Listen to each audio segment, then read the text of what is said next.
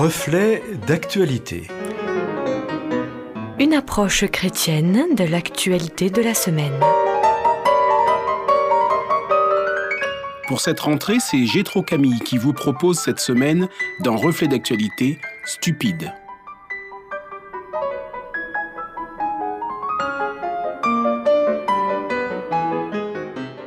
Stupide contre lâche. Le ton monte aux États-Unis entre Donald Trump et Joe Biden. Tel est le titre d'un article atterrant sorti sur le site lemonde.fr ce mardi 8 septembre 2020.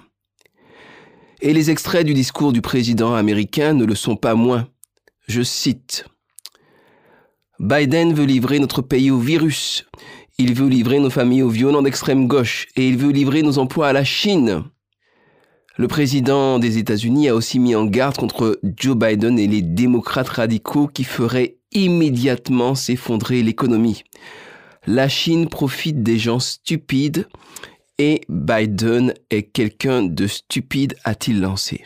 Fin de citation. Stupéfiante époque où même la couche fine de vernis de respectabilité dont certains hommes politiques avaient besoin pour être crédibles est devenue dispensable, voire même contre-productif pour gagner une élection.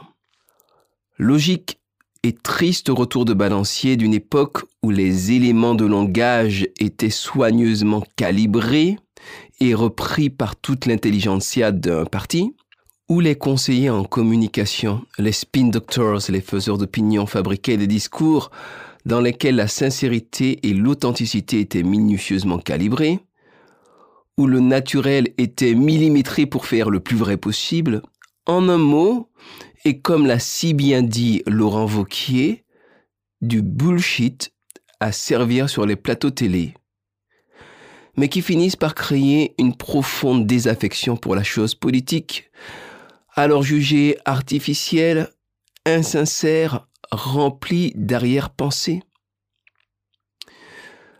Cette politique-là a aussi créé une appétence pour les attitudes non filtrées, brutes, voire brutales, sur lesquelles surfent certains opportunistes qui disent tout haut ce que beaucoup pensent tout bas.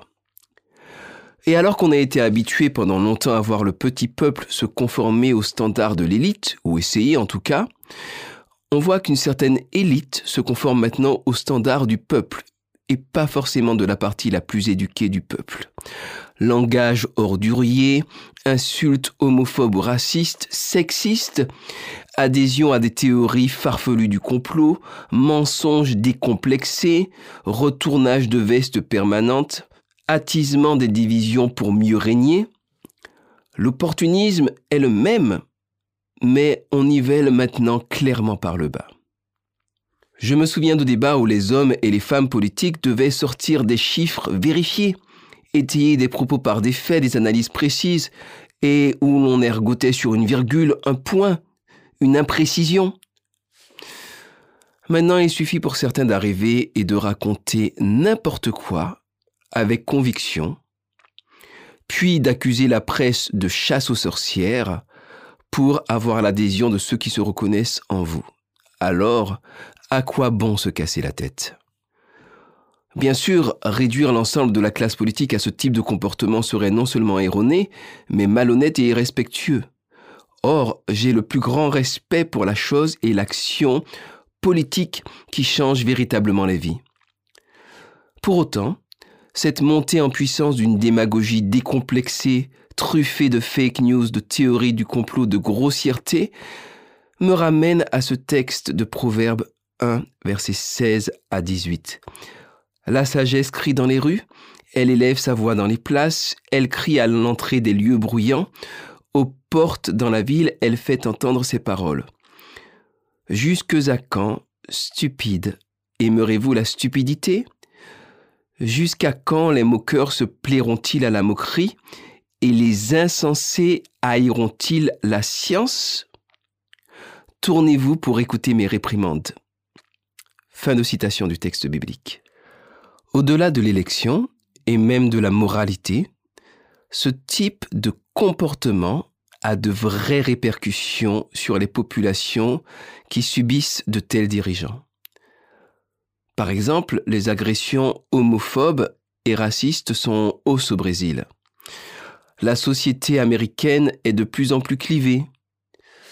Le racisme est de plus en plus décomplexé dans nos pays.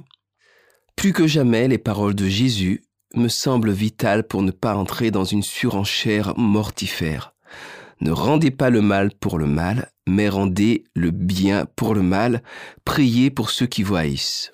Souhaitons que la vie politique de nos pays profite de cette époque charnière pour repartir sur des bases plus saines, en évinçant la fausseté que l'on recouvre d'une pellicule de bien-pensance, en évacuant la grossièreté, l'agressivité, le sexisme et j'en passe, et surtout en respectant absolument chacun, à commencer par ses adversaires politiques.